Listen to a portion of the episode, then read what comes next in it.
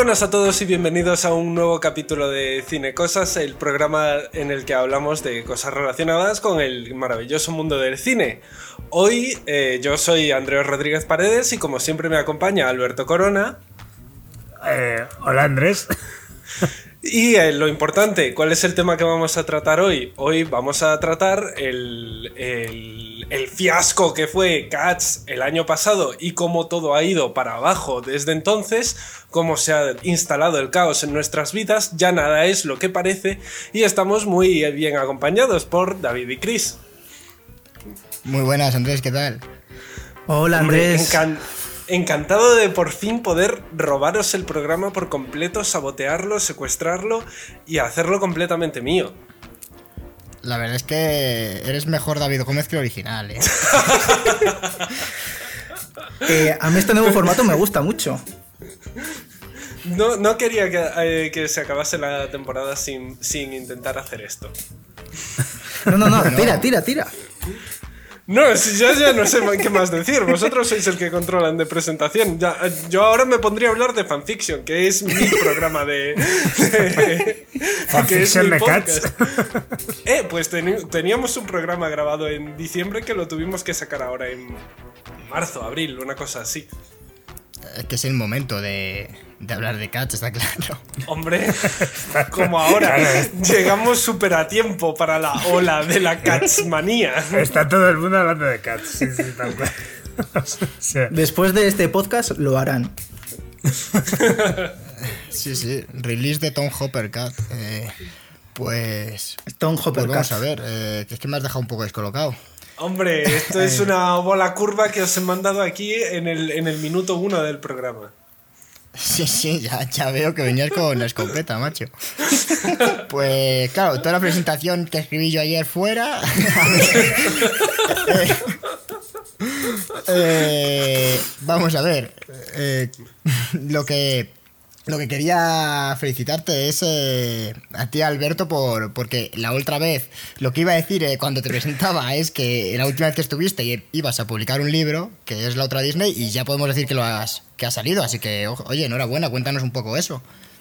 Eh, pues sí, pues salió la otra Disney volumen 1, entre paréntesis, 1946-1967, pues salió publicado no sé bien el día. O sea, me gustaría tener un día para lanzarlo y que quedara más molón, pero, pero, pero solo sé.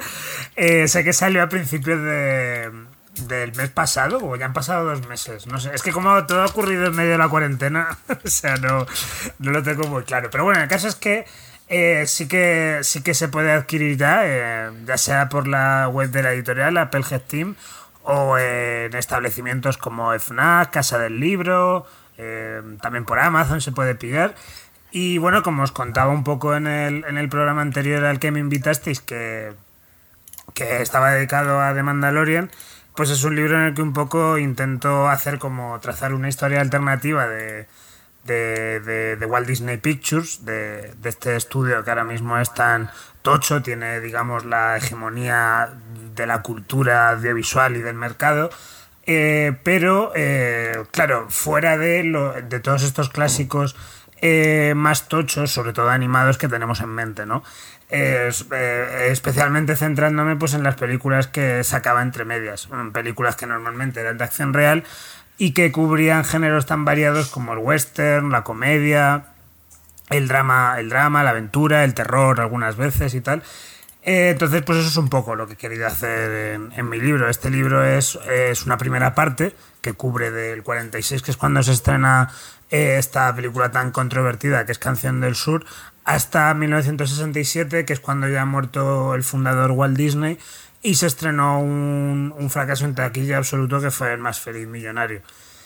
Eh, a lo largo de este libro, pues entonces comento pelis así, eh, las más destacadas pues son películas como Mary Poppins, eh, obviamente, eh, como Fiel Amigo, como Poliana, Tú a Boston y yo a California, y a través de, de esos análisis, analizar su contexto histórico, pues intento un poco explorar también con un, con un ojo puesto en la actualidad eh, cómo ha llegado Disney al, puesto de preponderancia absoluto que tiene eh, ahora, ¿no? Un poco pues bajándome a cuando Disney estaba en la mierda, en los, eh, años 40 durante la Segunda Guerra Mundial y tal, y cómo a partir de ahí pues fue convirtiéndose en esa, en esa maquinaria absolutamente incontestable que, que es ahora.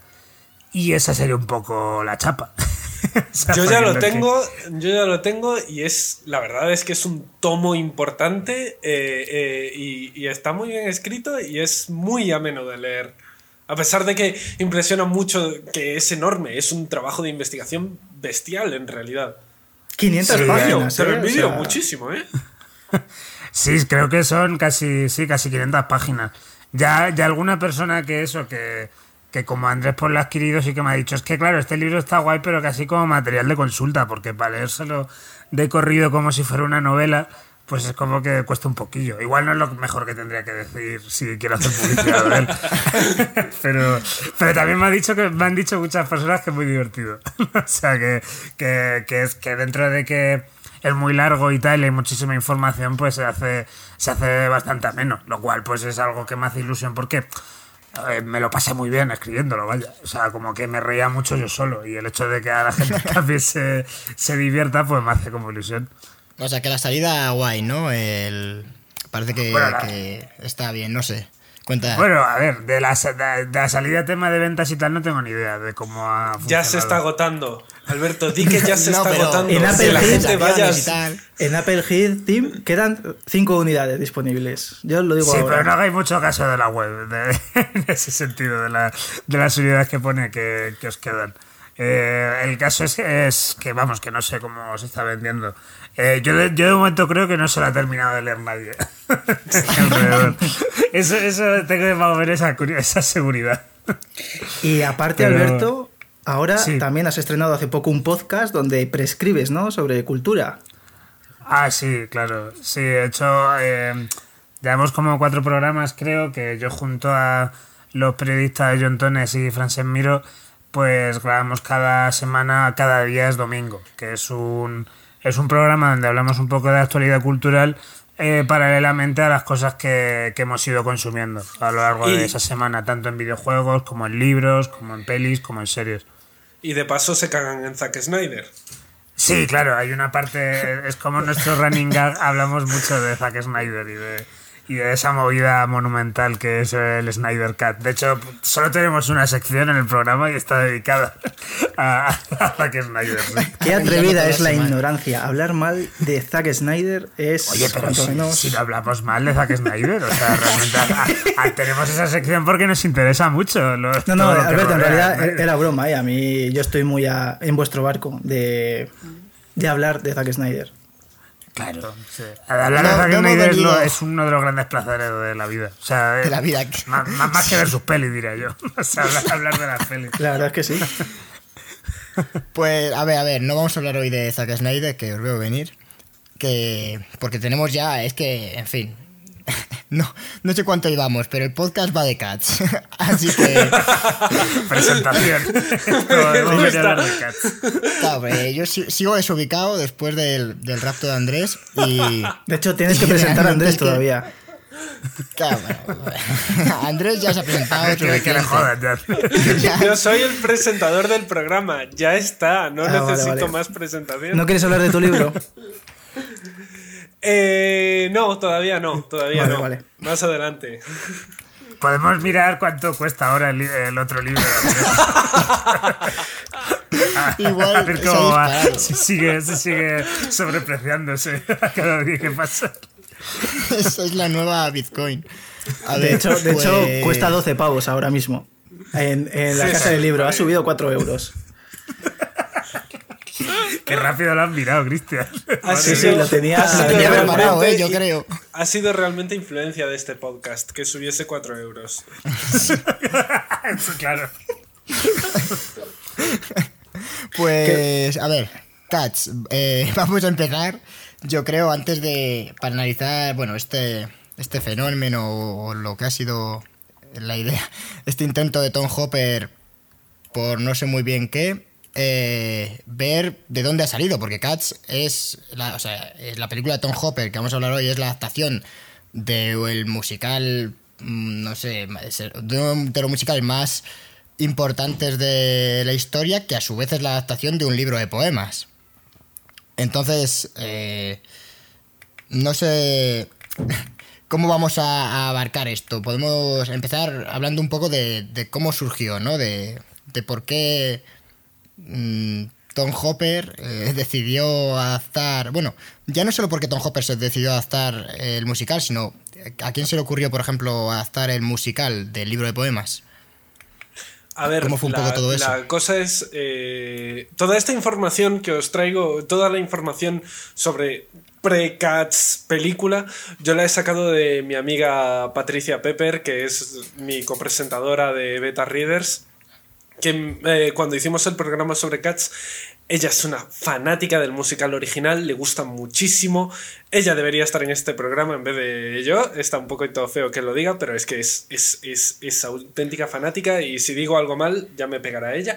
Eh, pero eh, la idea de adaptar el libro de poemas a un, a un musical fue de Andrew Lloyd Webber, que es uno de los grandes creadores de musicales de Broadway Broadway, tal y como lo entendemos hoy en día, no existía cuando nació Cats, en el sentido de que Broadway era un sitio con cuatro teatruchos, pobre, era una calle no muy transitada, no tenía el prestigio que tiene a día de hoy a la hora de hacer musicales. Y entonces llega Andrew Lloyd Webber y con sus huevazos dice, vamos a hacer un musical basado en este libro de poemas sobre gatos. Y cuando empiezan a preguntarle, oye, pero realmente de qué trata el musical, qué es todo esto, de qué va el libro original. El libro original de, de, poemas es simplemente un libro en el que se describen gatos, no tiene ninguna ciencia más allá. Y el musical casi literalmente es lo mismo, no, va, no trata sobre nada y, fue un grandísimo éxito y nadie se explica por qué. Porque es que no, no, al menos a, día de hoy no le vemos la gracia a las canciones, no le vemos la gracia a los números musicales que tienen. Pero es que en el momento fue un auténtico bombazo. Se convirtió en una de las obras más representadas de Broadway eh, eh, de toda la historia. Es, es, es un pepinazo.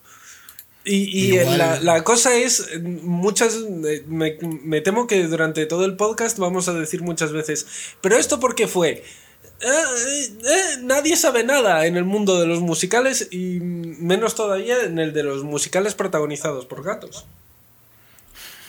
Yo, yo sí, o sea, yo también estoy bastante avezado en, en la historia de, de Cats, a, a mí me gustan mucho los musicales. Y bueno, y de hecho hace tiempo cuando se estrenó pues escribía en Cinemanía un texto bastante largo eh, repasando la historia de, del fenómeno y tal.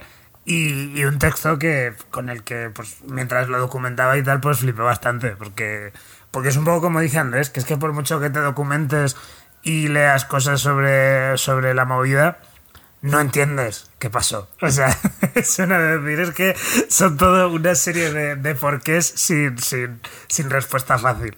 O sea, cabe decir que el, libro de poemas en el que se basó Andrew Lloyd Webber eh, es, em, eh, lo tengo por aquí apuntado, está escrito por el poeta eh, T.S. Eliot y se llama All Possums Book of Practical, Practical Cats, que es el, algo así como el libro de los gatos habilidosos del viejo Possum, que, que es un es un libro que es un libro de poemas que le leía la madre de Andrew Lee Weber, Andrew Lee Weber, pues cuando, cuando era niño, se lo leía antes de dormir y tal.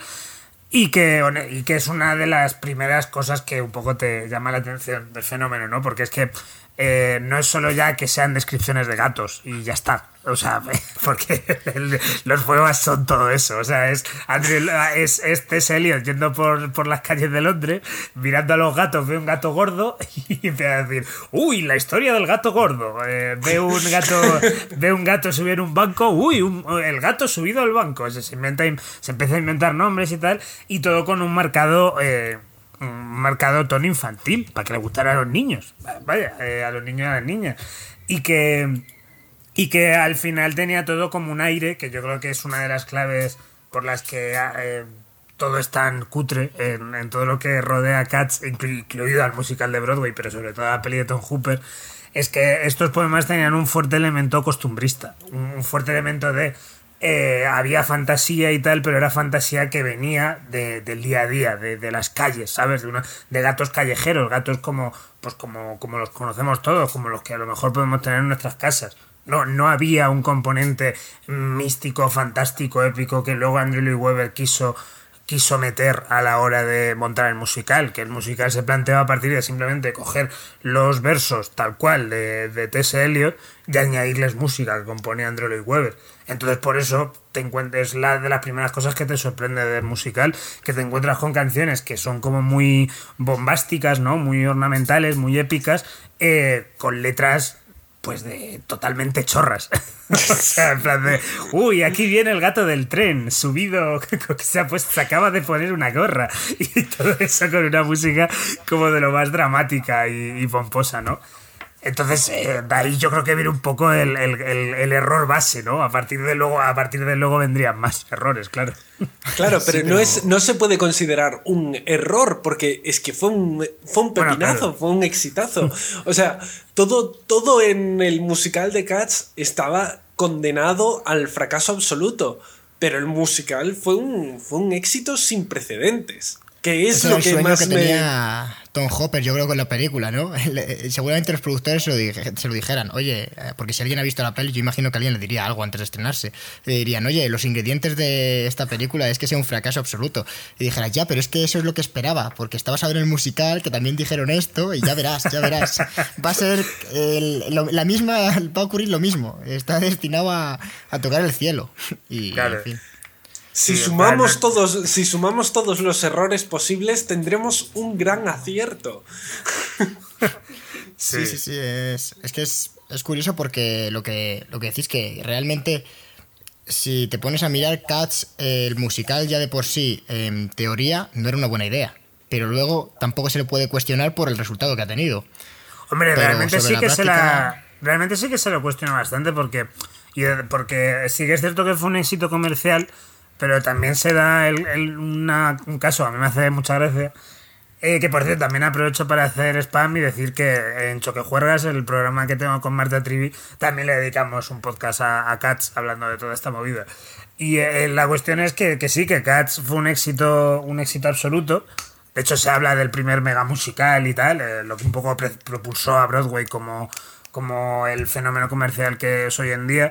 Pero ya en su momento, las críticas, como tal, los, críticos teatrales, dijeron que el musical era, era una puta mamarrachada y que era, y que era una, y que era una mierda, una mierda pinchada en un palo. O sea, el nivel, nivel que es que tú te, encuentras eh, en la tesitura de que, de que a, a, una persona le gusta muchísimo Broadway, le gustan muchísimo los musicales, raro es que te diga que siente algún aprecio por Cats.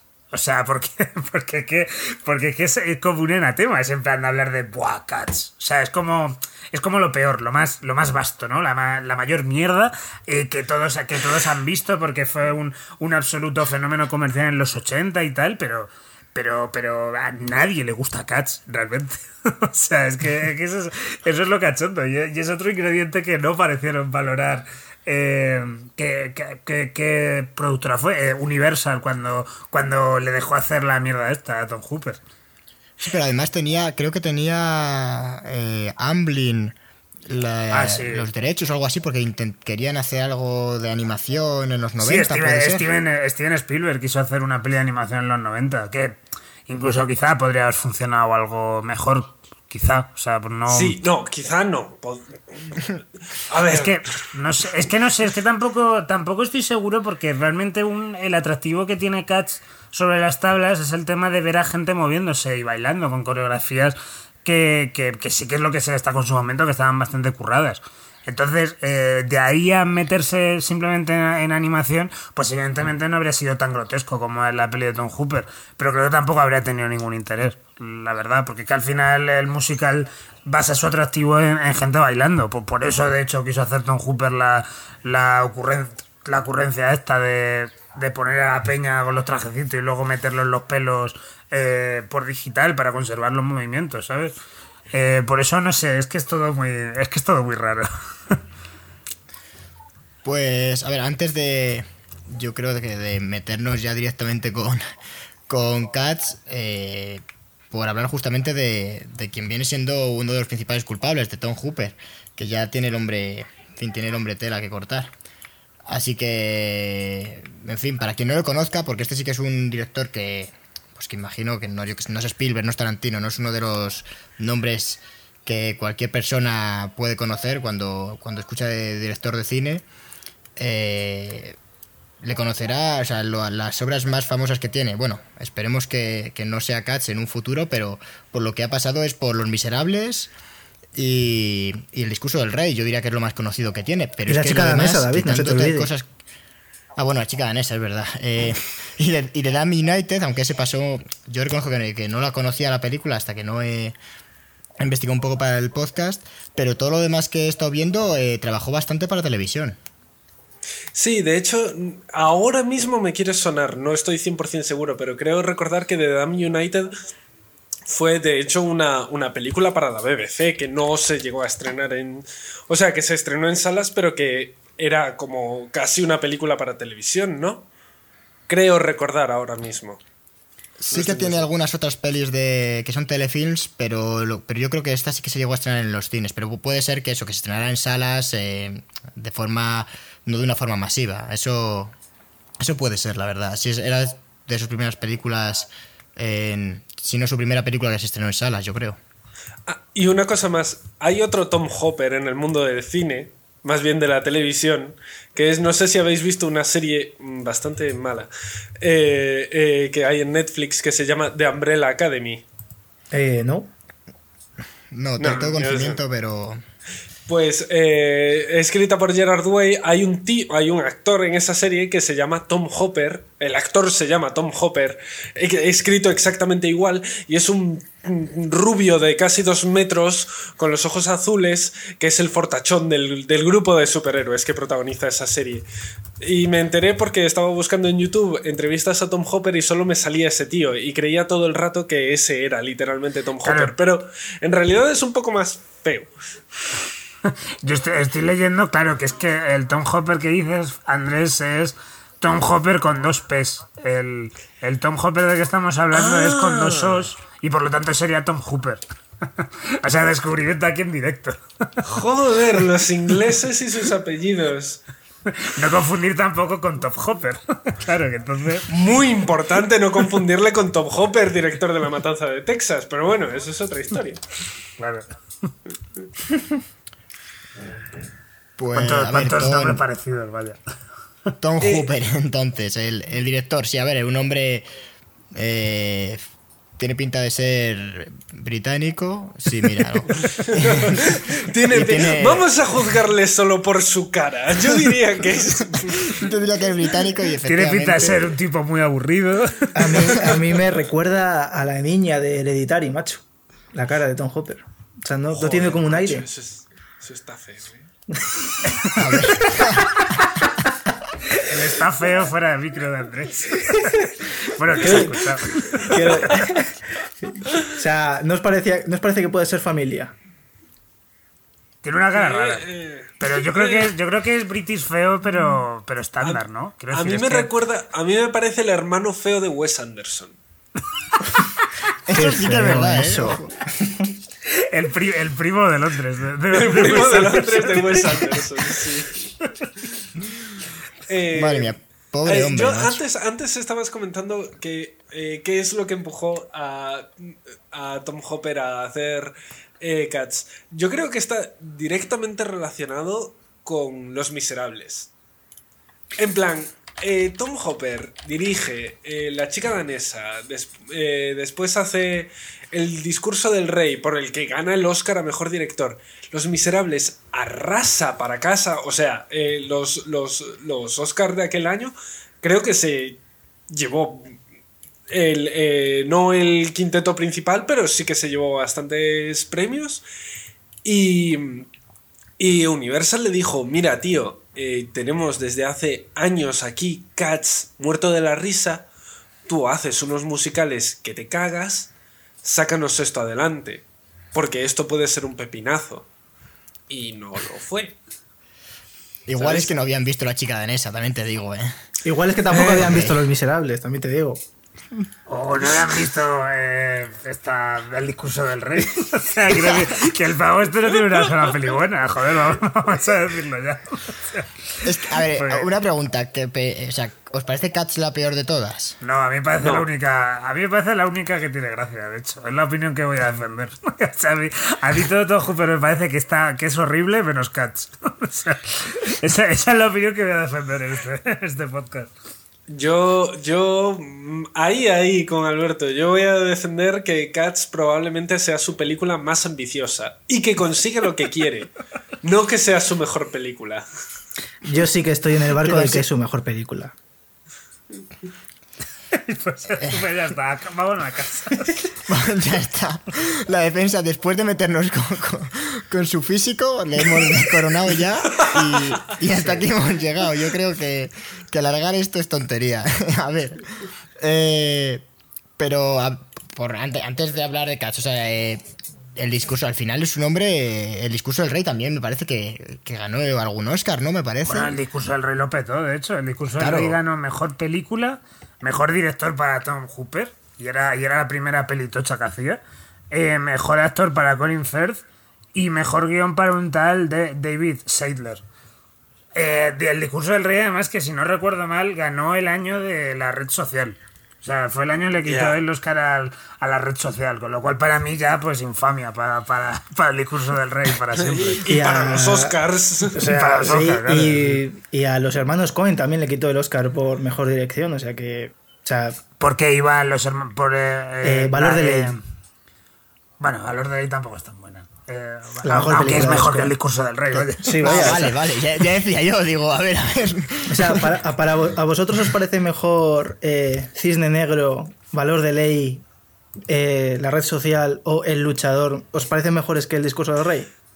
Yo pondría el luchador, por, yo pondría el luchador por debajo del discurso del rey, pero vamos, están ahí, ahí en bueno, no, no, dos ratas peleándose por un churro con Linkin Park de fondo. A, mí la única, a mí la única peli que me gusta de esa has dicho que, que no he visto el luchador es.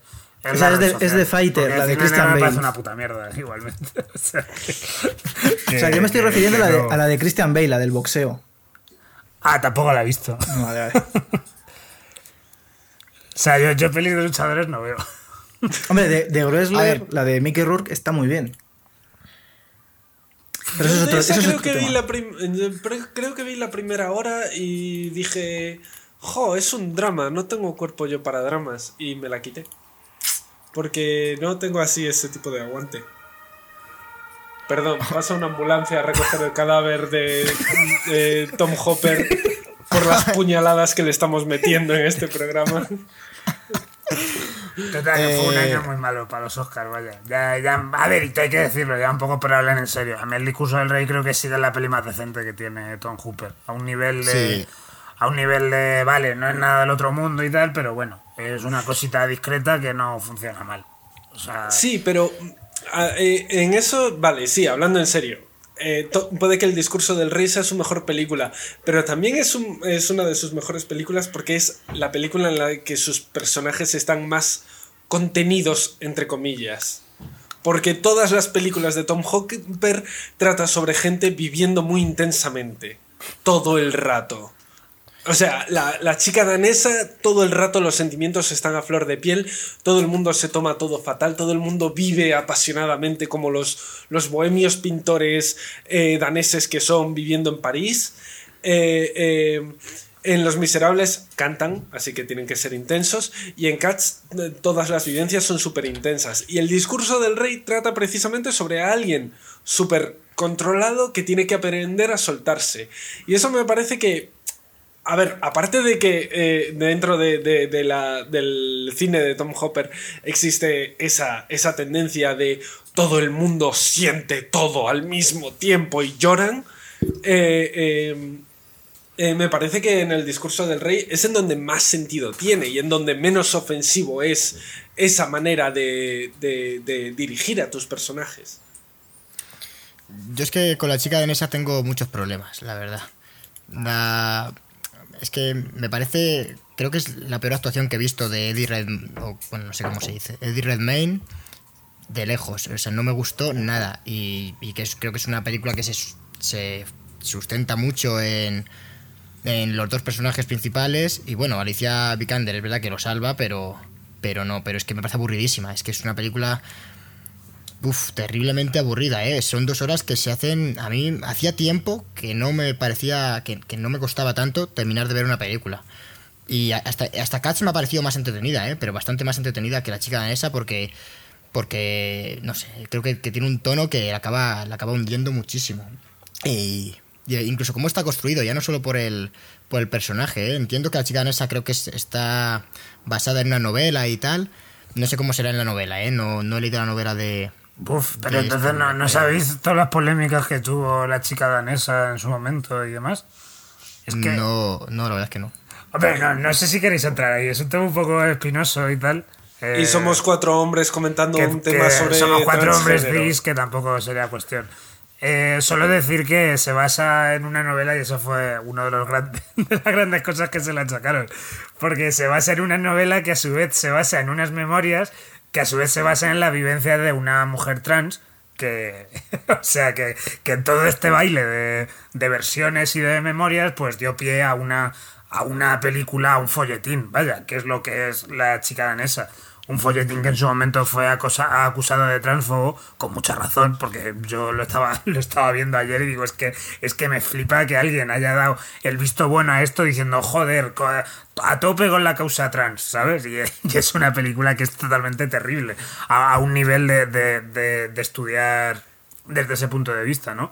Eh, pero luego sobre todo creo que es una peli que, donde es la peli yo creo en la que se nota más porque Los Miserables también se nota mucho, pero como hay buenas canciones, eh, a la vez se, se disimula más, por decirlo de algún modo. Los Miserables es una, es una peli que a mí me parece también fallida, pero que como se sustenta, es uno de los grandes musicales de la historia y tiene unas canciones absolutamente alucinantes, pues más o menos te lo comes. La chica danesa yo creo donde se ejemplifica lo malísimo director que, que es Tom Hooper.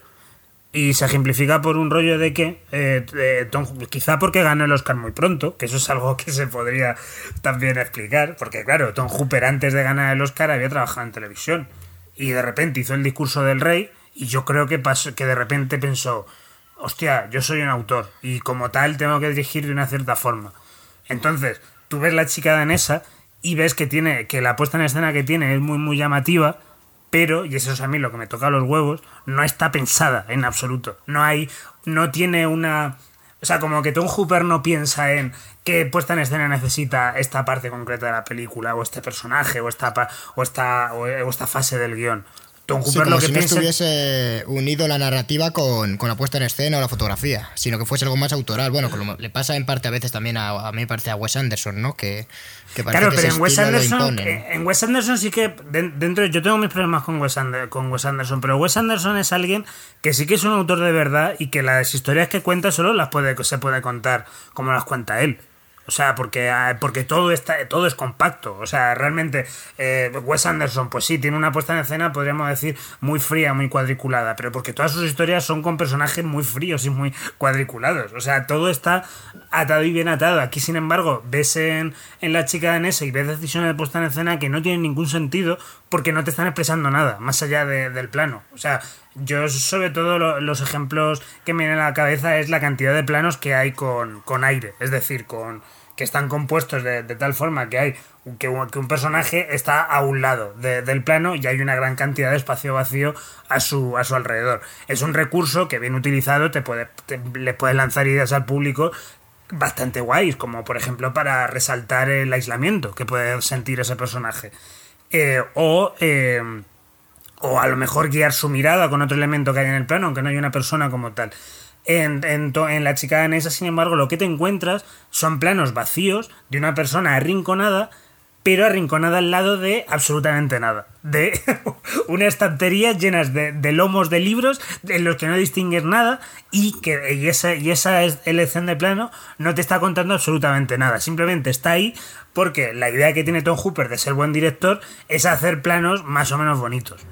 Pero claro, planos que no significan nada, porque no te están contando nada de la película, no están teniendo ningún peso más allá de, de hagamos la composición así.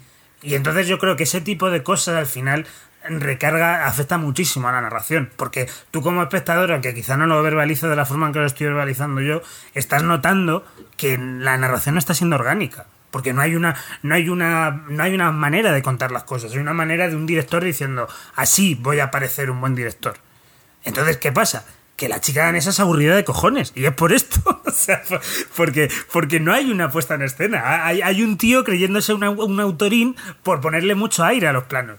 O sea, y, es que yo viendo ayer la chica danesa digo, es que por eso son tan malas todas las películas de Tom Hooper, porque Tom Hooper es un director absolutamente malo. Tiene eh, causalidad ahí.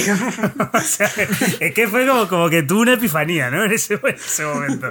¿Sabes? Es decir, es que por, por eso las pelis son un tostón. O sea, si no le metes. Porque el discurso del rey, ya te digo, es donde está más controlado. Y yo hace mucho que no la veo, pero yo la recuerdo que me entretuve bastante.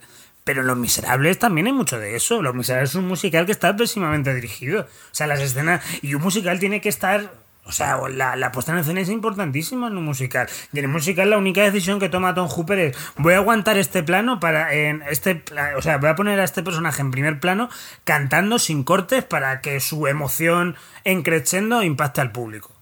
Claro que es una decisión que en los miserables funciona, joder, te pone a Ian Hathaway cantando a Dream a Dream y raro, y raro es que no te emocione, pero no hay, pero, pero no, no hay un pensamiento detrás más allá de esa, de ese impresionismo vacuo, ¿sabes? Que eso pues luego te acaba estallando en la chica danesa.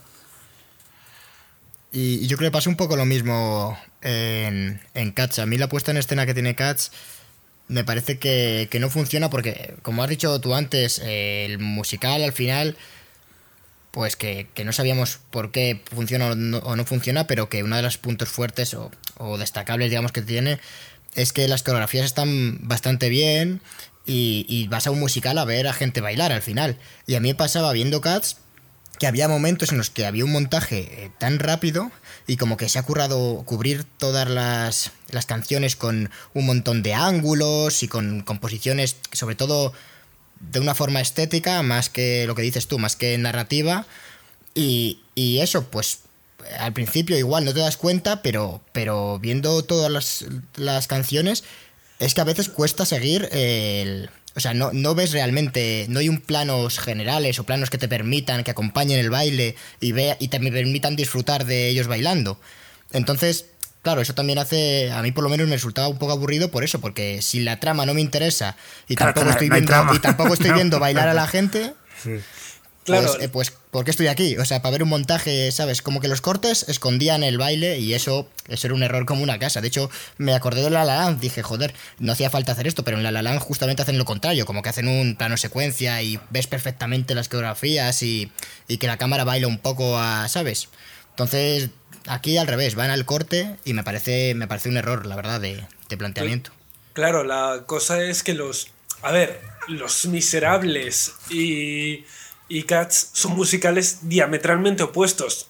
Si vais a una representación de los miserables, los cantantes cantan quietos, de pie, delante del público.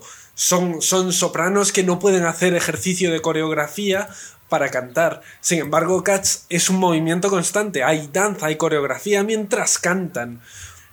Eh, me da la impresión de que Tom Hopper intentó dirigir Cats tal y como había dirigido Los Miserables. Esto es, apoyándolo todo en sus actores. Unos actores que, bueno, a ver, Judy Dench e Ian McKellen están bien, pero es que Jason... bien, he dicho, no, espera un momentito, Alberto. He dicho bien, he dicho bien. No he dicho están fantásticos, no he dicho es, es eh, están increíbles. He dicho bien. No me voy a pasar de ahí. Pues ya, pero es que ya te has pasado. Pero Peña como Jason Derulo, como Rebel Wilson, eh, están, eh, que están infumables en esa película. Y Tom Hopper está eh, haciendo todo el rato primerísimos planos, planos americanos cortados así para que solo se vea el rostro y la pose tal. No aprovecha la coreografía tan, tan, tan, tan buena que tiene el original. Porque es cierto lo que dices, tiene, una, tiene unos bailes muy buenos la película. Lo que pasa es que el propio director no le interesa, le interesa más la emoción de los de que se muestra en el rostro que la emoción que da la danza. Pero yo creo, sin embargo, que que Cats, eh, o sea, eh, la puesta en escena de Cats es así, un- no porque Tom Hooper lo quiera, sino porque no ha tenido más remedio de ser así. Quiero decir, porque al final Cats es una, es una película que, cuyo apartado visual es tan arriesgado en cierto, por, decirlo de una forma suave, no decir que simplemente pues es horrendo y ya está. Eh, el, tema está que, que claro, que, que tú yo, yo imagino como director, es- estoy intentando que quede algo solvente eh, con, con unos teniendo que depender tanto de lo que grabo, de luego el CGI furro que meterle después. Entonces, yo, yo viendo Cats, pues creo que hay muchísimos más cortes que, que en el resto de las películas de Tom Hooper, sobre todo que en Los Miserables. O sea, eh, o sea, en Los Miserables lo que todos recordamos son, son estos primeros planos, ¿no? De estos, digamos, monólogos, ¿no? De alguien cantando, cantando a cámara. En, en, en Cats hay algo parecido en, en la parte de, ¿cómo se llama esta canción? Eh, Memory. La de Memories. La de Memory, Sí, cuando verdad. canta Jennifer Hudson. Y es, y es una escena donde los, los, pla- los primeros planos duran muchísimo menos que en Los Miserables, pero es que ojalá duraran aún menos, porque es que yo recuerdo cuando canta Jennifer Hudson y la el primer plano, tú ves que la gata que está interpretando tiene mocos. O sea, Sí, sí, tiene sí, unos bocarros enormes en las nafas y dices tú, joder, pero ¿por qué le metieron mocos a esta gata? O sea, ¿Por qué no se los borraron digitalmente si los echa- estaba echando el humano realmente? Pero es que no los estaba echando el humano realmente, que son mocos son de CGI también. ¿Te Joder. imaginas cómo van a ser reales? Que eso habría sido. Sí, Mujeres no, como porque reales, Jennifer Hudson que vaya al médico, vaya. O sea, que no, que no. O sea, entonces, entonces hay un rollo aquí de, Tom Hooper eh, como director diciendo es que tengo que disimular el puto desastre que tenemos entre manos como sea. Así que voy a tirar muchísimo de montaje, voy a meterme estos planos con tanto aire por donde me quepan, porque es que si no, la peli es mucho más horrenda de lo que ya es. Entonces, por eso es una peli que tiene que las coreografías lucen tan poco, porque al final es lo más perezoso, pero en La La Land, eh, fíjate que en La La la gente no es que baile demasiado bien, pero como, pero como Damien Chazelle tiene tanta clase a la hora de, de colocarte los planos secuencia, pues, pues sí que te da una buena sensación. En, en Cat, sin embargo, está todo, todo cortadísimo porque, porque están todos aterrados de que, de que, de que, quede, de que quede feo en pantalla, porque, porque está feo. Lo, lo que hay ahí tienen que disimularlo como buenamente puedan. O sea, estamos. que me, me- me gusta esta, esta hipótesis de que, de que en realidad Tom Hooper lo había planeado de una manera distinta, de- eh, pero, pero al final, cuando estaba en la sala de montaje, se ha visto obligado a hacer muchos más cortes para disimular. Pero. No sé si lo he entendido bien. Sí, yo creo que es eso. O sea, a la hora de... A ver, o sentido, incluso sí. lo, lo vio ya... O sea, incluso lo vio ya probablemente cuando estaba rodando las coreografías en sí, las actuaciones. De, a lo mejor estaba pensando todo el rato en el montaje y en los efectos digitales que le iban a meter después. Y entonces tenía que actuar en, en- en consecuencia. Al final es que Cats es una peli como... Como dirigida como buenamente se ha podido.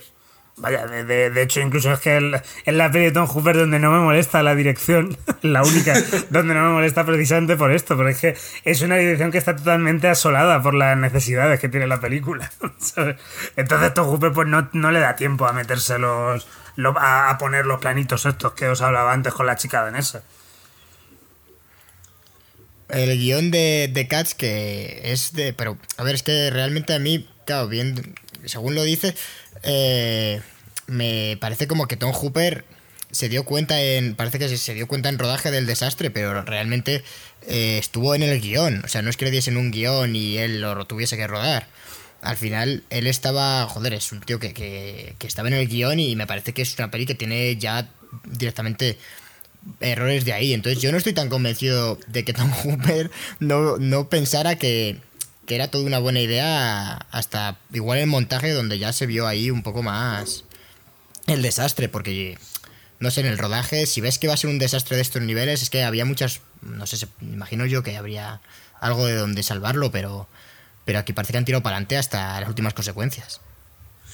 A ver, lo único que a mí se me ocurre que Tom Hopper podía pensar viendo cómo la montaña crecía y crecía y crecía era yo me tengo que apoyar en el, en el musical. Esto es, en las canciones que tengo Claro. y en los mu- números musicales que tengo.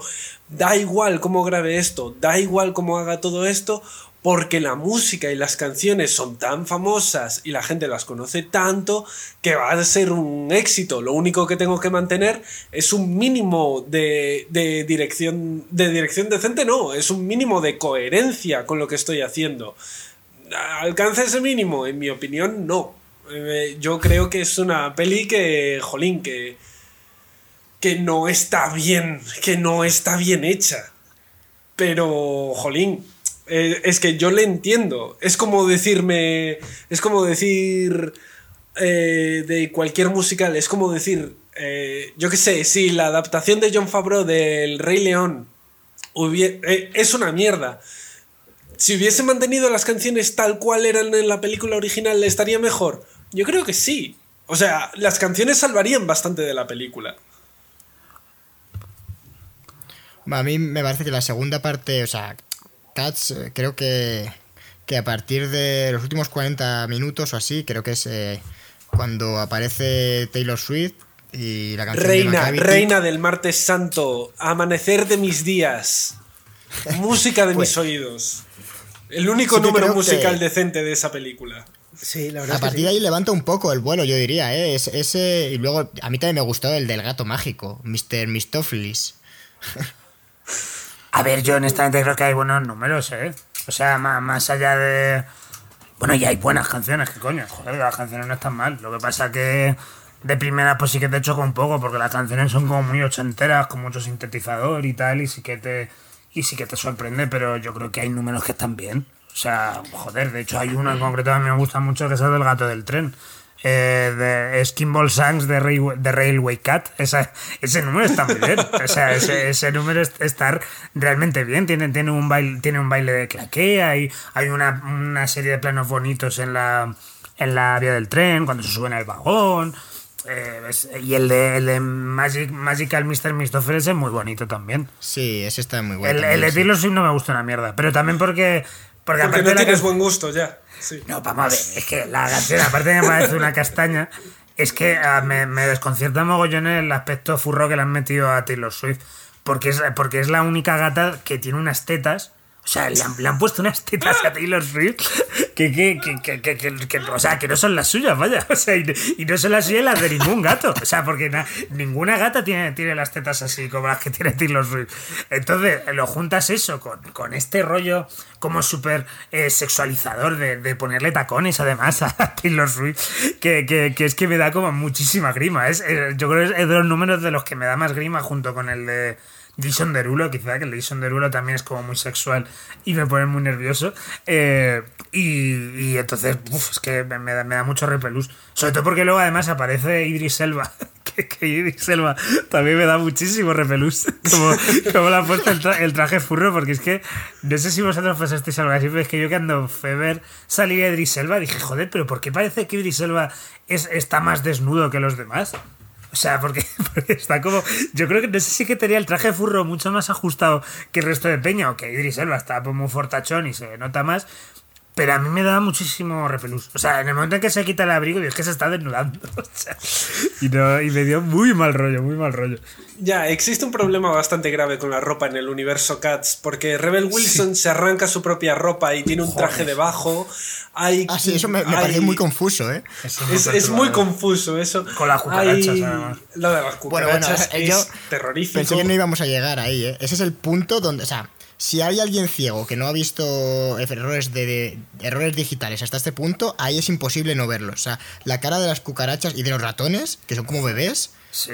o sea, parece salido de una película de, de- colgada en YouTube eh, hecha con After Effects eh, por Por una peli de terror, ¿qué coño? Es, que, es, que- es que a mí, eh, que eso me, a- es que es una peli, Cats es una peli que me perturba muchísimo, porque, porque no, no es una, no es una cosa de, pues todo ha salido mal, ¿vale? No hemos, no lo hemos calculado bien y las cosas han salido mal. Es que hay decisiones que parecen tomadas realmente para, para perturbarte, para ser terroríficas. Porque es que ya ves tú en qué cabeza cabe ponerle unas cabezas a la cucaracha y que, y que Rebel Wilson se las coma, o que Rebel Wilson se quite el traje furro y resulta que tiene un traje de fiesta debajo.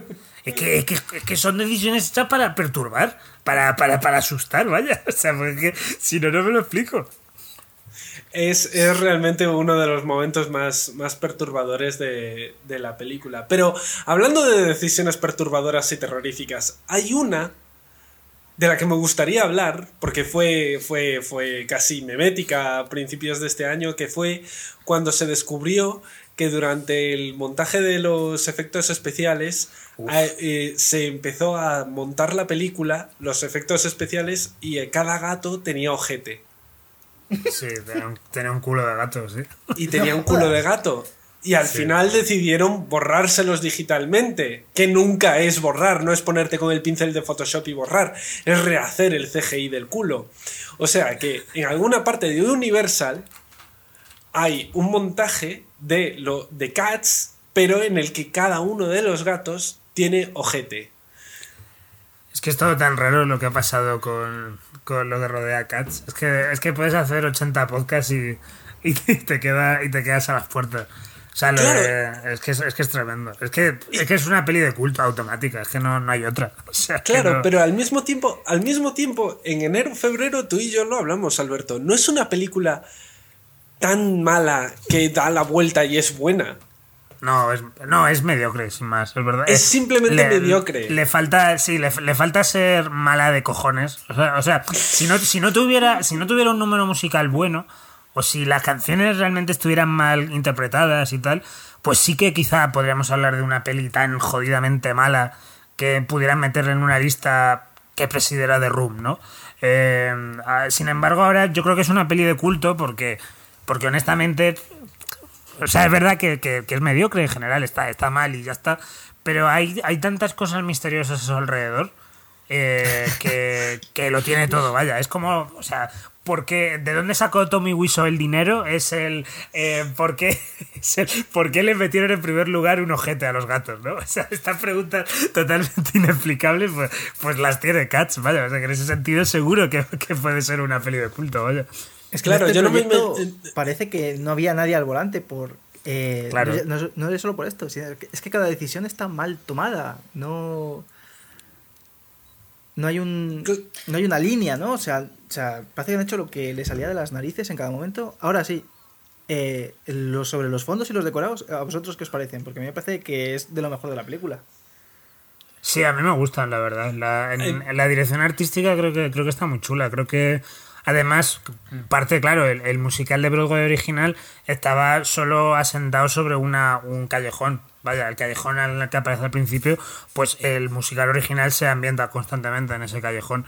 Y a partir de ahí, la dirección artística de la película te coloca unos escenarios bastante chulos, con una iluminación muy guay, como muy, muy psicodélica y tal, con, estas grandes ventanas, estos grandes edificios, el palacio, eh, luego incluso al final cuando, cuando se va haciendo de día y tal, como que eso yo creo que está muy cuidado. El, problema grande que tiene también la dirección artística, pero eso creo que igual también es problema un poco del departamento de CGI, es, el tema de las escalas, que, las escalas te distraen muchísimo. O sea, el hecho de poner a, los gatos ahí está como que es inevitable pensar, eh, joder, pero no, esto no tiene sentido. ¿Por qué, ¿Por qué antes veíamos que la, la mm, Francesca Hayward, creo que se llama, la gata protagonista, por decirlo de algún modo, hay un momento que, que tenía un tenedor en las manos y luego ha cogido una pulsera y se la puede poner como collar.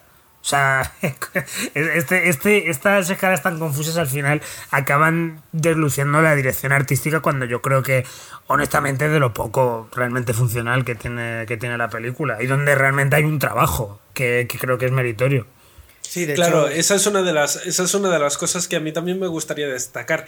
Y es que gran parte del decorado es real. Que no es simplemente. O sea, se metió mucho curro en el CGI de, del pelo para los actores y tal.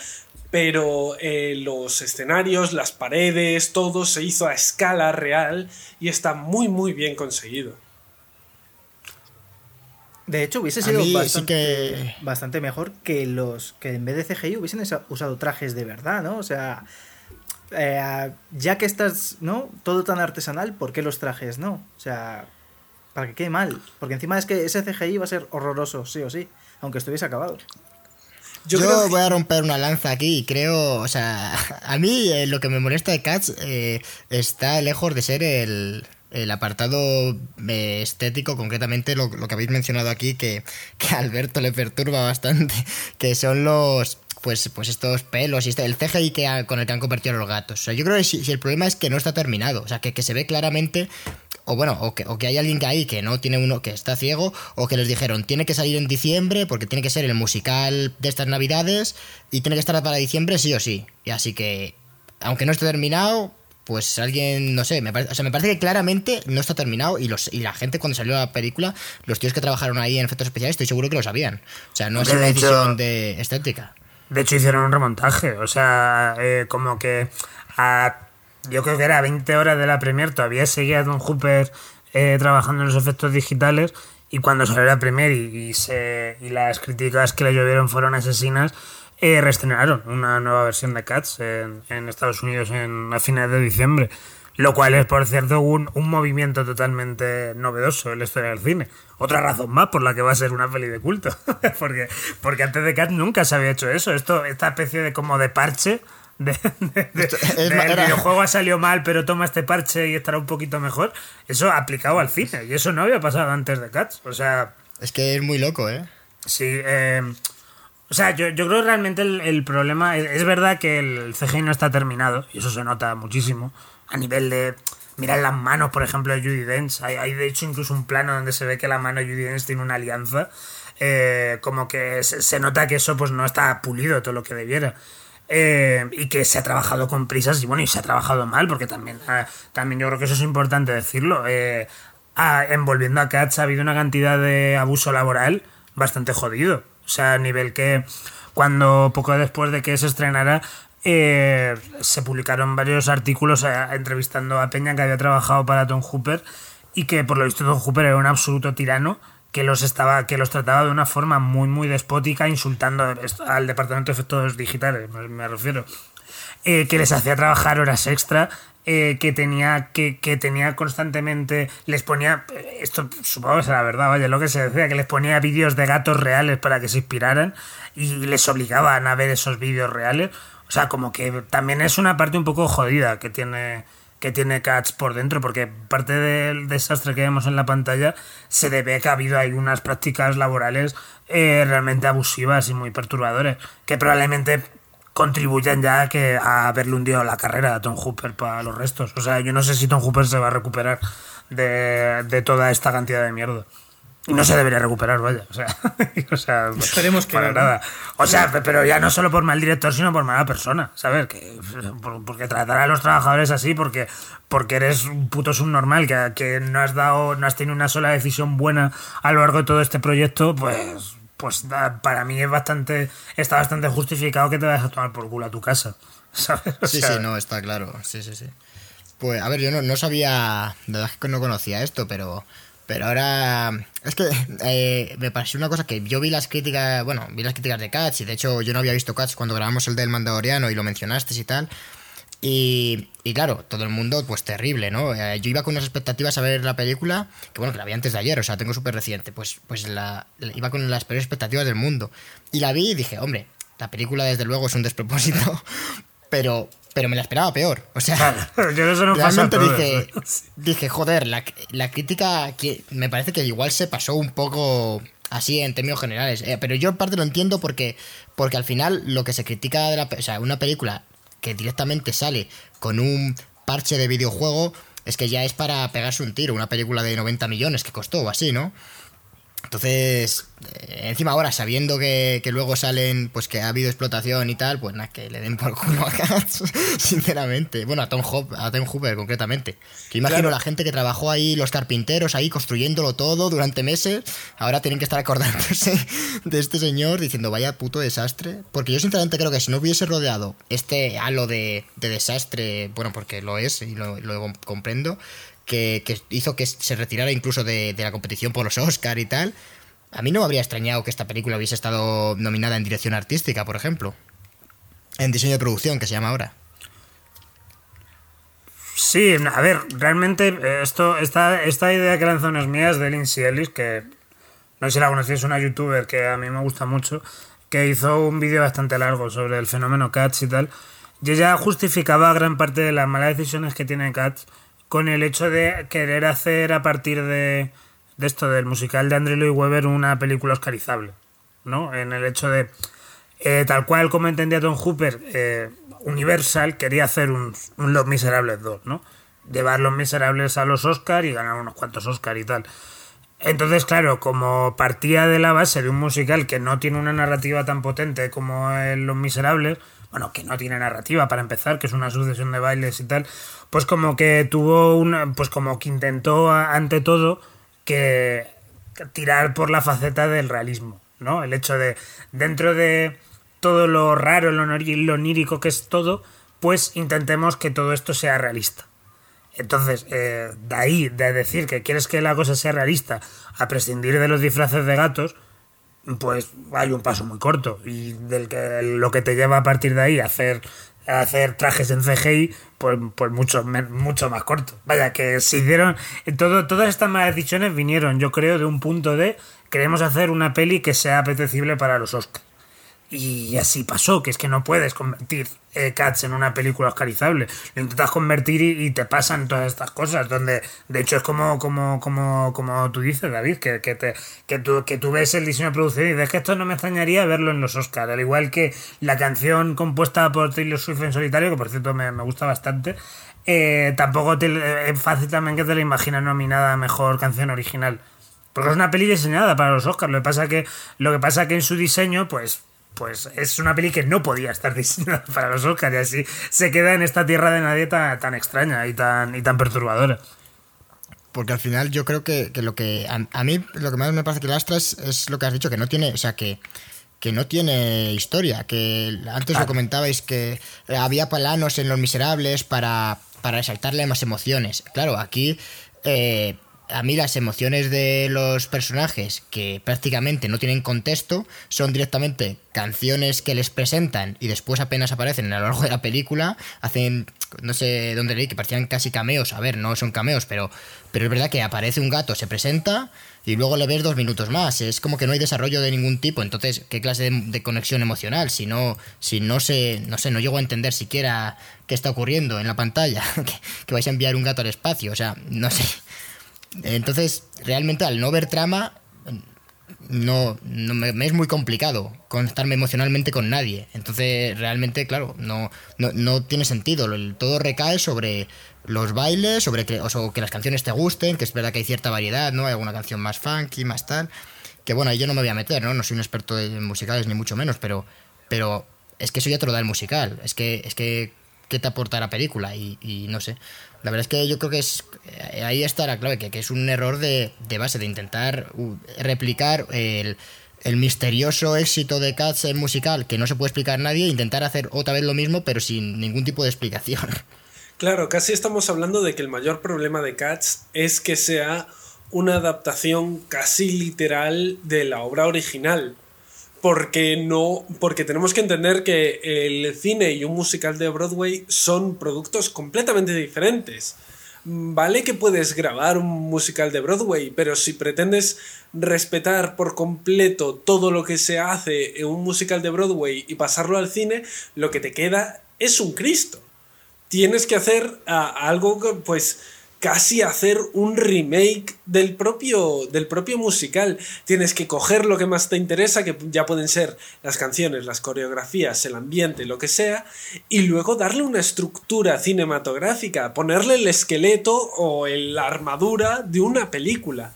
Porque si lo único que haces es coger a, actores, ponerlos en un escenario, grabarlos y colocar los cortes, y además con un director que no entiende que los planos no solo tienen que ser bonitos, también tienen que contar algo, pues es que te queda un batiburrillo, te queda un te, te queda literalmente un musical pasado a la pantalla, o sea, algo mal grabado, algo que no tiene sentido visto en pantalla.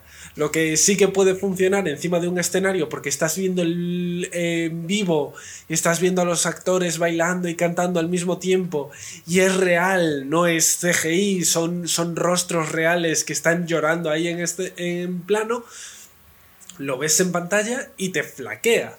Quizá el más, eh, y, vuelvo así a, a lo que decía al principio, quizá el mayor problema que tiene Cats es no saber que lo que tiene que ser es una película, no un musical trasladado literalmente a la pantalla.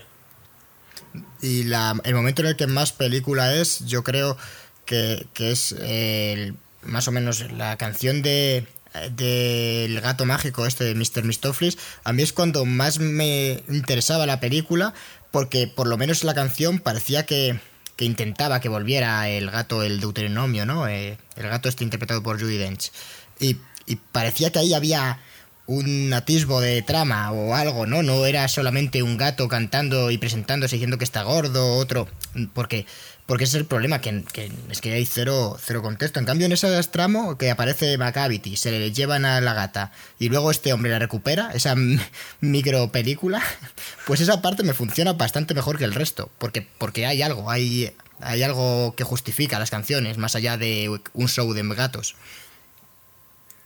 Sí, es un poquito un problema como que eh, es algo que aparte yo veo no solo en musicales, sino que hay muchas veces que las películas se vuelcan, y sobre todo películas eh, for your consideration, películas que luego pretenden ser oscarizables, eh, el problema que yo muchas veces le veo es que se centran tanto en un aspecto que se van a. que dejan de ser películas. Me ocurría con 1917 el año pasado. 1917 es una película en tramo continuo que se olvida de que tiene que ser una película y que debe de incluir. Eso es mentira, eso es mentira tío. Mira, Alberto. Es que, es que, es que vamos, la otra vez que vi el podcast hablasteis mal de Iron Man 3 ya no vais a hablar mal de 1917. o sea, 1917 es. 1917 es. Aparte de infumable, la increíble película de un soldado que se va encontrando a gente. Eh, es una película que no entiende que es una película. Y la única manera, la única, el único momento para mí, esto además lo tuiteé hace unos, hace cuando la vi, el único momento que me gustó de 1917 es cuando están bajando a los barracones de los alemanes y hay un momento en el que no se ve nada, hay obviamente un corte y luego alguien enciende la luz. Porque eso es un corte velado, pero aún así siento el corte y siento como que estoy pasando a otra sección de la película. Ese es el único momento en el que la película es realmente una película. ¿Sabes? No, sé si llego a entender lo que estás diciendo, Andrés, porque me estás diciendo. Entonces, o sea, y en Berman, o sea, no sé si me explico, porque parece como que una película, para que sea una película, tiene que, que, tener cortes o que no tiene los elementos, porque a mí 1917 sí que me parece que tiene los elementos de una película, la motivación de los protagonistas, esa cuenta atrás que da tensión, o sea, creo que sí que se ha pensado como una película, más allá de que luego pues sea un pues eh, un prodigio técnico o se quiera vender un poco como eso, ¿no? Como una película bélica que, que uno de los puntos que tiene es que es un plano de secuencia. Pero sí que me parece que esté planteada, ¿eh? Vamos, no sé, yo estoy bastante en desacuerdo. Y el plano secuencia está totalmente justificado. O sea, que, que me hables tú de Berman, que, que Berman sí que es un poco... Yo creo que ahí sí que veo que es mucho más obsceno esto de esta sacada de rabo, ¿no? Por decirlo de algún modo, de, de Añarrito diciendo, mira, pues es que esta peli podría funcionar perfectamente sin plano secuencia, pero como lo puedo rodar casi en todo el plano secuencia, pues ¿por qué no lo voy a hacer si soy así de bueno? O sea, Berman sí que tiene ese componente. Eh, también se puede justificar un poco por la ambientación teatral y demás, pero, pero no está tan conseguido. 1917 sabe perfectamente eh, la, la apuesta estética y narrativa que hace tiene que ver con el plano secuencia. Por, por lo tanto, esto de que si es un prodigio técnico, lo es porque eh, la forma en la que está cometida la película te expone a, que sea un prodigio técnico, pero no porque el prodigio técnico sea el fin en sí mismo. Es a lo que me refiero, evidentemente. A ver, vamos, a mí, a mí es que 1917 me, me parece, me parece, o sea, o sea, si no es una, si no es, si no es una película de 1917, es una palabra aún mejor que película. O sea, a mí es que me parece, a mí me parece, y, y voy a utilizar una expresión que odio, Cine con mayúsculas. ¡Qué asco me das a veces, Alberto! ¡Qué asco me das!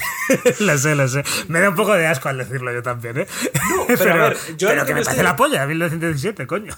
yo lo que me estoy refiriendo es a que no utiliza... Yo lo que me estoy refiriendo es que, que tanto 1917 como Cats joder, lo que me estoy diciendo, ahora me estoy dando cuenta, tanto 1917 como Cats no aprovechan eh, eh, eh, las herramientas que da el cine para contar una, una narración decentemente. 1917 no aprovecha la más básica de todas, que es el corte. Y por, por sus huevos morenos, o sea. La más básica, la herramienta más básica del cine es imagen en movimiento. Porque es lo que es el cine, es imagen en movimiento. Y el, montaje, de hecho el montaje se estrenó, o sea, el, montaje, el montaje como tal tardó 20 años ¿eh? en inventarse la historia del cine. Y antes, antes hacían pelis de la hostia y el, con el montaje aún no estaba apenas afinado. O sea, también no sé por qué nos estamos metiendo en este debate, pero, pero, pero que vaya, que, que a priori el problema de los planos secuencia que joder, que vaya tela que vemos los planos secuencia. El problema de los planos secuencia es que muchas veces se hacen sin ninguna utilidad, sin ningún discurso. Por, eso ha llegado un punto, y yo lo entiendo perfectamente, que recibimos los planos secuencias como, como joder, qué chapas. Pero porque, eh, porque, porque ves ese, ese grado exhibicionista, ese, eh, es una medida por la cual un director pues se quiere hacer el chulo y eso lo percibes y te, y te chirría si no ves que hay una, una justificación. Eh, para mí 1917 pues tiene una justificación clarísima y que funciona que te cagas. Eh, eh, que precisamente con esto de la justificación es lo que se estaba hablando antes de Tom Hooper. Tom Hooper es muy mal, es muy mal director porque si él fuera lo bastante eh, tuviera la suficiente pericia, te rodaría todas las pelis en plano secuencia porque sí, porque podría. Pero como no puede, a lo máximo lo que te puede aspirar es a meterle mucho aire a los planos, pues, pues, pues ahí lo llevas. Pero es lo que me refiero, que es lo que es, es, es, el, es la diferencia entre tener una idea de cómo quieres hacer una película y tener una idea de cómo quieres ser percibido en, en esa película. Y Tom Hooper, y Tom Hooper se ha visto empujado a eso en Cats. O sea, Tom Hooper se ha visto en una encrucijada de yo quiero ser alguien, pero esta película no me deja serlo. Me tengo que subordinar a esta película que me, que me está devorando por decirlo así, ¿vale? en realidad el, único que no defiendo es así. Si yo cuando lo he comentado estoy de acuerdo contigo, ¿eh? que en plano secuencia en, en 1917 está totalmente justificado. Y por eso es lo que yo no entendía que, que, es lo que se refería Andrés. Que realmente a mí 1917 me parece que, que Sam Mendes es un director que sí sabe utilizar las herramientas. De hecho, bueno, ahí está camino a la perdición, que más claro no puede, no puede ser. Y, y aquí realmente, claro, efectivamente está, está justificadísimo. Si, si el único que no defiende 1917, por lo que hemos visto, es. Eh, bueno, eh, no he dicho nada Cristian, pero yo creo que es Andrés, la verdad. a mí, es que 1917 me gustó bastante y no tengo. O sea. Claro, a mí también. Yo, es que tengo una. Muy bien, Alberto. Yo es que tengo una cruzada personal contra los planos secuencia. Eh, me parece que muy pocas veces están justificados. Me parece que si puedes meter un plano secuencia, ¿por qué no metes un corte? Porque me parece que habla muchísimo mejor y transmite muchísimo mejor las ideas. Vale, os compro que en 1917 está completamente justificado el plano secuencia y que funciona bien eh, eh, narrativamente, pero es que, jolín, eh, Training Day transcurre entera en una noche y no necesita utilizar un plano secuencia. hay un montón de... Transmitir otra cosa distinta. O sea, si es que al final es lo que quiera transmitir el director. Realmente, si quieres transmitir eh, un este personaje soy yo, a este personaje le pase lo que me ocurra, quiero sentir el cansancio de ese personaje, quiero sentirme atrapado por este personaje y por su ambiente, pues evidentemente puedes recurrir a herramientas distintas al plano secuencia, pero más eficaces que el plano secuencia para eso y más bonitas incluso, porque también es eso, joder, te hablábamos de La La Land. Anda que La La, Land, no es bonita gracias a los planos secuencias tan mentirados que, que, te lanzas, ¿sabes? Donde puedes ver a, eh, la interpretación de Ryan, de Ryan Gosling y Emma Stone creciéndose gracias a prolongarse en el tiempo, ¿sabes? O sea, que es que es algo que no pasa en Cats, evidentemente. En Cats ves cachitos de cosas. Precisamente por, por muchísimo montaje que tiene, claro. Yo es que tengo muy poco fresca La La Land, creo que la vi una vez. Bueno, por menos no habéis, no habéis empezado a jatearla. que también que es una costumbre muy, muy, muy, muy arraigada que hay en internet que siempre me enfada mogollón. Porque, creo que a veces es como que se jatea la LAN porque te quieres ¿eh? crear una personalidad a partir de jatearla y me, da mucha rabia. Vaya. Mira, voy a decir una cosa. A mí me gustó bastante la LAN y de hecho, bueno, esto igual sí que es una tontería, pero tengo, tengo el jodido CD de las canciones, ¿eh? en mi casa. La banda sonora espectacular, de verdad, joder. O sea, me gustó tantísimo que dije. City of Stars es un temazo, eso sí que. Mm. Por eso, pues, no, no, vamos, yo la dan a muerte. Pero, pero bueno, que, que, nos hemos metido aquí, claro, es que me ha parecido curioso porque Alberto Corona parece que, que te has, ahí has luchado contra todos y en realidad eh, aquí es Andrés, el, pero, es, claro, el siendo Andrés que, que me toca los huevos, diciendo, diciendo que, es que, es que, es que decirme que 1917 no es una película, pues me ha herido. Si, si hubiera dicho algo pues, un poco más diplomático, pues no, no habría saltado el cuello. Pero, pero es que eso me ha herido, es que me gusta mucho 1917, ¿vale? Lo, siento. Y, muchas veces da la sensación de que parece que solo me gusta a mí. Me, encuentro como muy solo y es muy paradójico teniendo en cuenta, pues, pues todas las excelentes críticas que tuvo y que parecía que iba a ganar el Oscar a Mejor Película, antes de que ganara Parásitos y eso. Pero bueno, vaya, que, que, que pongamos fin a este, a este apartado, si queréis. Sí, sí, sí, a ver. Eh, a ver, no sé qué nos, qué nos queda por comentar de Cats, Andrés. Si tú eres el, presentador, no sé si sabes cómo va esto. Es que te estoy teniendo yo que coger el podcast, pero tú sabrás. Eh, a ver, yo creo que lo único que nos queda por hablar de aquí es, es Jolín. En la escaleta lo que pone es qué nos deparará después eh, al mundo después de Cats. yo creo que ya hemos dicho que la carrera de Tom Hopper está acabada. Esperemos. Que, eh, yo qué sé, el, resto de actores y actrices que salían en Cats, bueno, eh, Judy Dench y Ian McKellen tienen ya su carrera perfectamente hecha y están en un punto en el que pueden hacer lo que les dé la gana que van a arrasar. Eh, yo creo que la gran duda es qué va a ocurrir ahora con los musicales de, de grandes estudios. Si alguno se atreverá a hacer uno en el futuro. Sí, eso es bastante interesante, la verdad. Bueno, sí, eso. No sé si haya. Bueno, de hecho, ¿no está haciendo una adaptación de Gris, eh, Steven Spielberg? No, de, de West Side Story. Eh... Ah, de West Side Story. Ah, pues claro, de Gris estaba pensando yo. Pues, de Gris va a haber, creo, una serie en HBO Max, me, me, suena, que van a, van a hacer una serie. Pero Spielberg sí, de hecho creo que West Side Story se estrena en este diciembre. Y... Sí, no ocurre nada malo. claro, sí se puede y eso. Eh, y además de Spielberg también, también... Bueno, se va a estrenar, que esto no cuenta como musical realmente, pero en, en, julio va Disney Plus va a estrenar la versión grabada de Hamilton. Y precisamente de Lin Manuel Miranda pues va a dirigir eh, John M. Chu, creo que se llama, el, director de Crazy Rich Asians, eh, va a dirigir el, primer, el musical anterior de Lin Manuel Miranda Hamilton, que es In the Heights, que en España creo que lo han titulado En un barrio de Nueva York. Y es una peli que se iba a estrenar eh, este verano, pero que se, se, aplazó por el coronavirus y tal, y que ahora honestamente no sé, no sé cuándo se va a estrenar. Pero tanto de, de un barrio de Nueva York como de West Side Story, yo la verdad es que soy muy amante de los musicales y, y ambas pelis las espero con muchas, muchas ganas. Bueno, el, ah, eh, no, quiero meterme más con Alberto. no, venga, ¿qué, ibas a decir? Pues Side Story es un es una turra como una catedral. Joder, mira, es que con eso sí que te has pasado, ¿eh? O sea, vale que te en 1917, pero ¿cómo te puedes meter con West Side Story, tío? O sea, es que Vale que te puedas meter con 1917, 20 minutos después de la bronca que me ha echado por meterme con 1917. O sea... Pero, pero es que ya, es que ya, a esa frase es que ya ni siquiera te puedo replicar. O sea, ya esa frase ya simplemente me quedo triste y cabizbajo y ya no vuelvo a hablar. joder, por favor. A ver, bueno, más allá que te pueda parecer mejor o peor la peli original, a vosotros no os da curiosidad Spielberg dirigiendo un musical, que es algo que creo, creo que no ha hecho nunca, ¿no? Me, suena que no. Me suena. sí, a mí, a mí sí que me gustaría ver ver cómo lo hace. De hecho, bueno, yo todavía sigo esperando a ver si en algún momento reactivan el, la secuela de la película que hizo de, de, Tintín, porque se metió en el mundo de la animación, creo que era la primera película ¿no? de animación que dirigía y me parece brutal, la verdad. sí, sí, me gusta mucho Tintín. Pero lo, malo que esa peli pues no tuvo demasiado éxito y creo que no... Se supone que la segunda le iba a hacer Peter Jackson, pero... Es que era un poco rollo la peli, ¿eh? ¿Cuál? ¿Qué dices? ¿Qué, dices?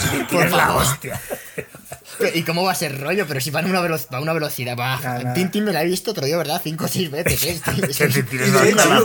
me, gusta, que saquemos a relucir Tintín en el podcast sobre Cats.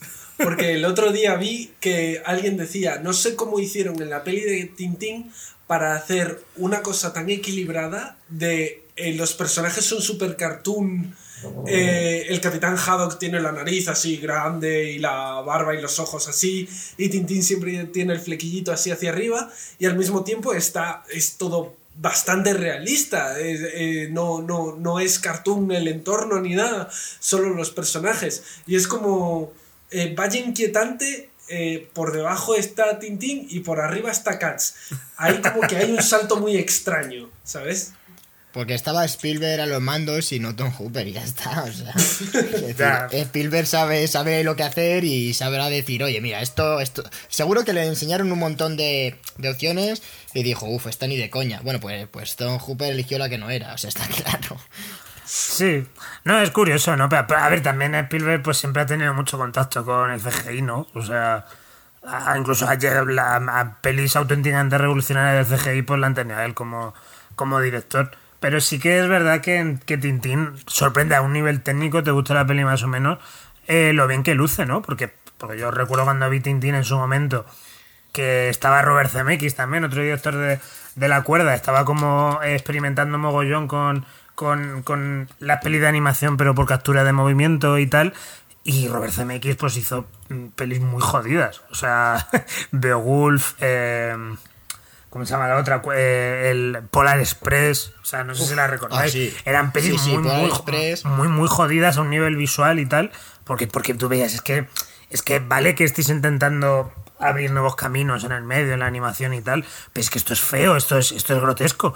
Y, y, luego vino Spielberg y utilizando la misma tecnología realmente, porque todo, todo lo, lo que sale en Tintín son actores, está interpretado de verdad. Eh, utilizando la misma, la misma tecnología, pero intentando hacer un poco más cartoon, conseguía un equilibrio que es que, es totalmente maravilloso, ¿eh? Sobre todo además adaptando. Para una peli que era del año 2011, que es todavía más sorprendente. Sí, o sea, la verdad es que, vaya, que yo, yo Tintín siempre la defiendo porque aparte me parece una película de aventura muchísimo mejor. O sea, me parece realmente la auténtica Indiana Jones 4. porque para mí la, Indiana Jones y el reino de la cara de cristal no existe, existe Tintín, que es la cuarta parte de Indiana Jones. Eh, sí que yo la defiendo mucho por eso, porque es que yo creo que, que salió muy, muy bien para, para lo, arriesgada que era. Y, luego, además, si a ti te gustan los, los cómics de Tintín, eh, con la peli de Spielberg tú te encuentras una adaptación que es absolutamente eh, maravillosa, cómo consigue conservar eh, la esencia de los personajes mientras combina distintas historias y tal es, no sé, que a mí, vamos, que me, encanta, me encanta. Tintín creo que, creo que es una peli que con el tiempo, al igual que Cat se va a convertir en un clásico de culto, Tintín se va a convertir en un clásico a secas. La verdad. Eh, me gusta mucho porque lo primero que he pensado cuando has dicho Tintín es eh, el Indiana Jones 4, mi cerebro ha dicho Haddock es Indiana Jones. Claro. Exacto, joder. Que, que, bueno, Andrés, no sé si qué opinarás, claro, del hay un plano secuencia en Tintín. una, huida, una huida de, de la ciudad eh, después Sí, que, van en moto y acaba cargando del cable y tal. igual eso no es cine, oye, que, que, igual no es cine, no lo sé.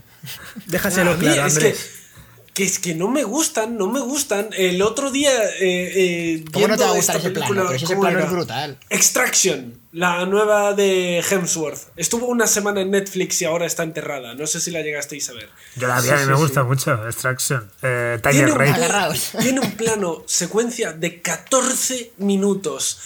Vamos a ver. Primero, ¿por qué quieres una escena de acción de 14 minutos en tu película? Segundo, ¿por qué la quieres en plano secuencia? ¿Por qué quieres ese dolor de cabeza en tu vida? Eh, eh, eh, y llega un punto en el que deja de tener sentido, porque es todo el rato, bueno, venga, va, lo siguiente, va, venga, lo siguiente, va, venga, lo siguiente. Es, es, agotador. Recuerdo el, plano secuencia de, la película de, de Tintín. Jolín, tampoco la tengo súper fresca pero no creo recordar que durase más de qué, 6, 7 minutos, una cosa por el estilo. Un poco como el plano secuencia de True Detective, que también eran 8 minutos o una cosa por el estilo, y estaba bien, era sorprendente y daba ritmo a la escena, a la escena dentro del capítulo. No, no, no era todo un segmento de la película o no era no es todo toda la película en sí.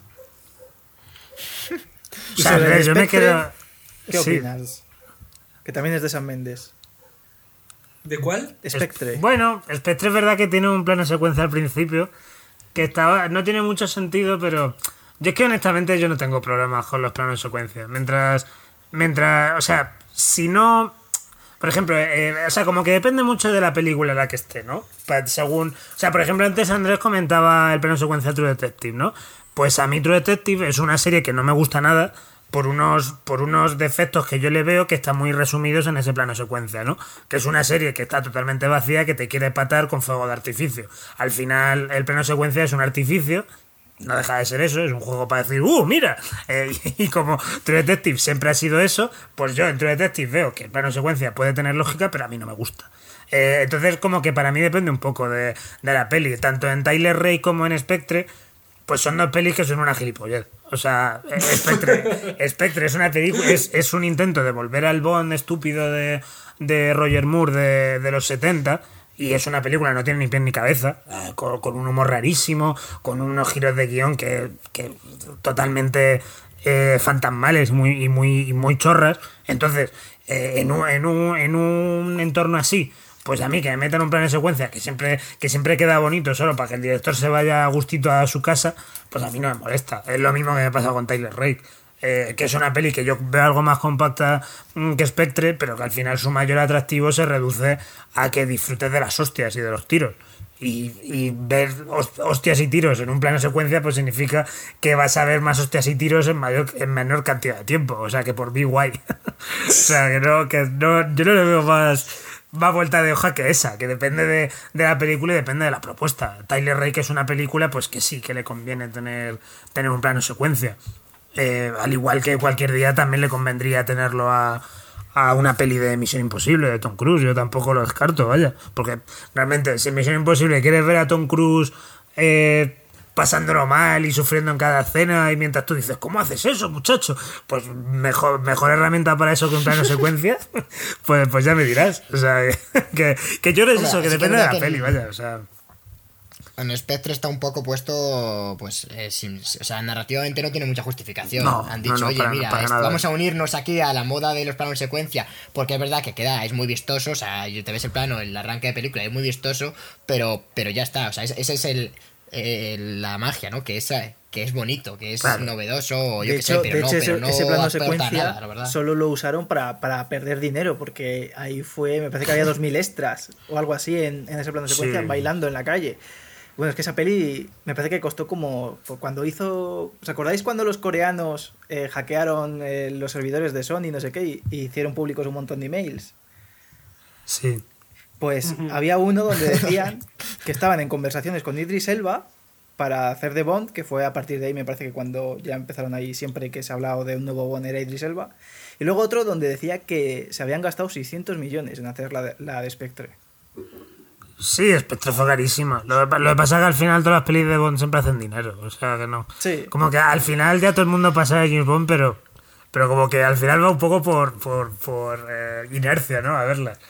Y, eh, y esperamos, Spectre sin duda, más allá del dinero que costó y de que evidentemente no es una buena peli, eh, un poco significó que Sam Mendes dijo, a ver, es que si yo quiero ser un director guay, me tengo que alejar de James Bond, vaya, porque a mí Skyfall tampoco me parece ninguna maravilla en este sentido. O sea, que, que realmente, pues, pues, pues eh, Spectre, de hecho, junto con Tyler Rake, podría ser la, mayor muestra de que ahora mismo hacer un plano de secuencia no significa nada. Que, es una herramienta como cualquier otra. O sea, que, el plano de secuencia ha dejado de ser un acontecimiento, ha dejado de, ser algo que te pueden poner en la escuela mientras estudias. Mm, cualquier asignatura relacionada con el cine para que lo estudies, ¿no? O sea, este plano, el plano secuencia con el que abre eh, Sed de Mal, fijaos qué complejidad técnica, no sé qué. Ahí, ahí flipabas con, eso, ¿no? Luego, luego vino el. ¿Cómo se llama este director ruso? El. Mm, bueno, no sé, hay una, hay una peli que se llama El Arca Rusa. El Arca Rusa, sí. Que, es todo, que no está mal la peli, pero, pero que es que también es otro ejemplo de lo, de lo chorra que es el plano secuencia, porque es una peli rodada entera en plano secuencia por los pasillos del Museo Hermitage de, de, de Moscú, creo. Mientras, hay, un, mientras hay un baile o algo así, ¿no? Mientras hay un baile gigantesco. Es como que eh, ahí tiene su, tiene su gracia el plano secuencia, porque a través del plano secuencia te quiere contar la historia de los dos últimos siglos en Rusia, ¿no? Entonces ahí sí que ves que a nivel de complejidad técnica, pues es bestial, porque no es solo cuestión de que la gente se mueva o se coloque de determinada forma, es que la gente se tiene que ir cambiando de ropa y corriendo y tal para que todo salga en una segunda toma, en una primera toma. Entonces sí que es interesante, pero a la larga es exhibicionismo, es algo que no significa nada.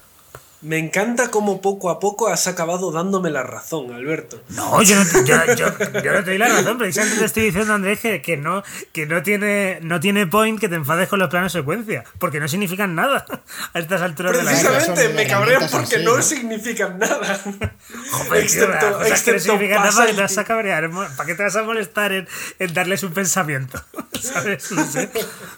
No, pero en realidad, o sea, yo creo que es positivo esto que has dicho, Alberto, porque el hecho de que ya no sean un acontecimiento van a hacer que, cuando se utilicen, se utilicen de verdad porque signifiquen algo. Porque yo sí que creo que puede haber planos secuencias que, bueno, como hemos comentado antes, en 1917, que lo hemos defendido, que sí que signifiquen algo, que tengan una razón de ser más allá de decir, oye, mira, aquí están mis huevos.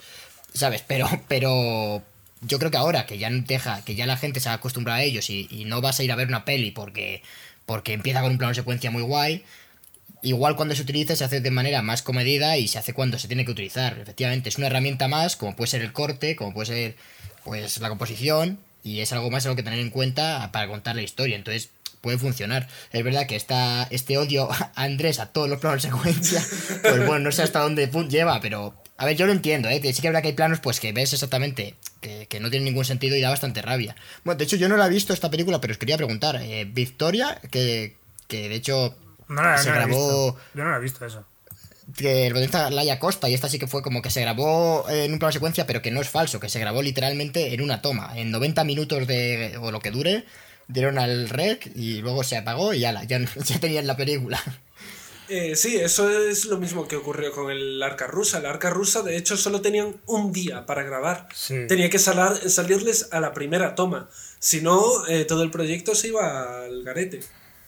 Claro, o sea, realmente la, peña que falsea los planes de secuencia es la peña de Hollywood. o sea, eh, cuando, que, que, son los que pueden recurrir a tecnología CGI para apañarlo. De hecho, el de Taylor Rec es, es, falso, no es, no es de verdad, ¿no? ¿Cuál? El de Taylor Rec. El de Extraction. Ah, sí, ah, el de, ah, claro, es falsísimo. Es, falsísimo, falsísimo, por supuesto. sí, sí. Eh, vamos, que eso también lo hacía mucho, o sea, Iñarritu en... Creo que Iñarritu es el que menos ha forzado en disimularlo, porque, porque en Bertman eh, es que está tan clarísimo dónde están los cortes que, que, que, que, ¿para qué te has molestado, tío? Así que se está cargando la inmersión, incluso de que vean la trampa tan, tan fácil. Más claro que en la soga. Eh... Hostia, la soga también se ve muchísimo la trampa, pero claro, la soga es una peli muy pionera, a su modo. Claro, y aparte los metros de película eran solo. Eh, solo daban para 20 minutos de, película seguida, tenían que cortar obligatoriamente. Mm. Pero bueno. ¿Y, qué, ¿Y qué planos secuencias tenía Cats que ahora mismo no caigo? Madre mía. Eh, pues sí, ya, ya, yo creo que, no, sé dónde hemos llegado, la verdad. No, sé cómo hemos llegado aquí, pero más o menos creo que, esto es todo, ¿no? No, no sé. ¿Falta algo? ¿Hay algo en el tintero, presentador? Ah, por mi parte, no, la verdad. Pues, pues... Pues, muchísimas gracias por venir, David y Chris. Gracias a ti por invitarme a tu programa. A un nuevo, a podcast de Cine Cosas. Recordad que, que, nos podéis seguir. Bueno, Alberto, di tú en dónde nos pueden seguir. Alberto, ah, o sea, ya, sí ¡Hombre, claro! Bueno, pues a mí me podéis seguir como Alcorona G en Twitter y, podéis, y me podéis leer en sitios como Cinemanía eh, o Canino Magazine. Eh, luego, luego, bueno, y podéis comprar mi libro también, evidentemente. la otra Disney Volumen 1. Eh, luego podéis, por, parte de Andrés, pues le podéis seguir en arroba cuáquero. Eh, podéis comprar su libro al precio que sea, Devoto del Hombre, y estar preparado para el libro que sacará próximamente. Uh. y luego, por otro lado, pues podéis seguir a... joder. ¿Qué cosas más raras están pasando? ¿Qué cosas? Desde, desde que. Coño, es que estoy buscando la. Abajo. Bueno, luego, luego a Cristian le podéis seguir como arroba tontopollen. Es la primera vez que se dice en este programa, yo creo. Ah, sí, en, dos temporadas, justo en el último día de la, de la segunda temporada. ¡Boom! Joder, y David, no encuentro tu, no encuentro tu handle, tío. no, no, da igual, sí, sí, a mí, si a mí me, me da igual. si yo pensé que ibas a decirlo de cinecosas. Bueno, pues arroba cinecosas. O sea, arriba cinecosas. cinecosas con guion bajo. Claro, arroba cinecosas con un guion bajo al final. Por, lo que veo, esta, este plan de Andrés era solo de Andrés, entiendo. sí, totalmente. O sea. aquí no ha habido, nos dice, nos dice wow, vamos a, a, robar el podcast tal. Esto estaba todo en su mente, ¿no? O sea, lo, más, un poco... lo más que le llegué a decir a Alberto fue, tú sígueme el rollo en el programa de hoy. claro.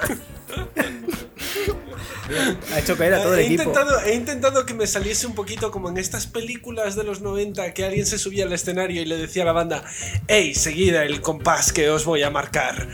Pero no, no, no me ha salido del todo bien. Ya, bueno, lo hemos intentado. Pues, pues nada, eh, chicos, muchas gracias por, por acompañarnos, la verdad. Eh, ya nos vamos a ver en septiembre nosotros. ¿Qué? ¿Cómo que acompañaros? Dirigiros. que fue claro. Yo creo que si el público no está confuso a estas alturas, yo estoy bastante confuso. Pues, pues nada, eh, os esperamos en la próxima, chicos. Nos vemos en septiembre. Chao. Adiós.